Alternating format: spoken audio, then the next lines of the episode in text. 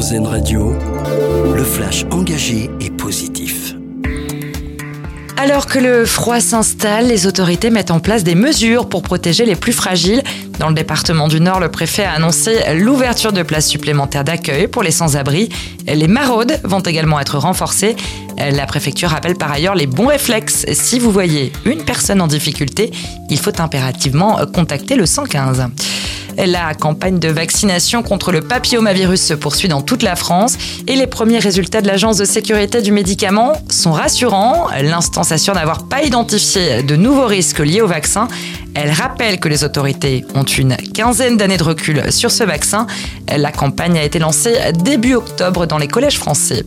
Comment construire 35 000 nouveaux logements étudiants d'ici 2027 C'est la question à laquelle répondent aujourd'hui les ministres de l'Enseignement supérieur et du Logement à l'occasion d'une visite d'un immeuble de bureau transformé en résidence étudiante à Suresnes dans les Hauts-de-Seine. Euh, parmi les pistes sur la table, mobiliser le foncier public et accélérer la transformation de bureaux vacants. Un délégué interministériel sera nommé d'ici la fin de l'année pour piloter le plan. Une bonne surprise ce matin pour les fans de Beyoncé pour accompagner la promotion de son film Renaissance en salle dans le monde entier aujourd'hui. La chanteuse a dévoilé un titre inédit intitulé My House, un hommage à sa ville natale de Houston au Texas. Il s'agit du premier single de Beyoncé depuis la sortie de son dernier album en 2022.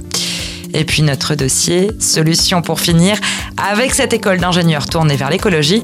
Elle s'appelle Centrale Nantes et forme ses étudiants aux questions environnementales. La première année du cycle ingénieur a été revue pour intégrer ces enjeux. L'école a également mis en place des mesures, comme le choix du train plutôt que de l'avion pour le déplacement des étudiants. Dossier complet à lire et écouter sur rzn.fr d'écouter le flash engagé et positif d'Airzen Radio. Nous, on choisit le verre à moitié plein.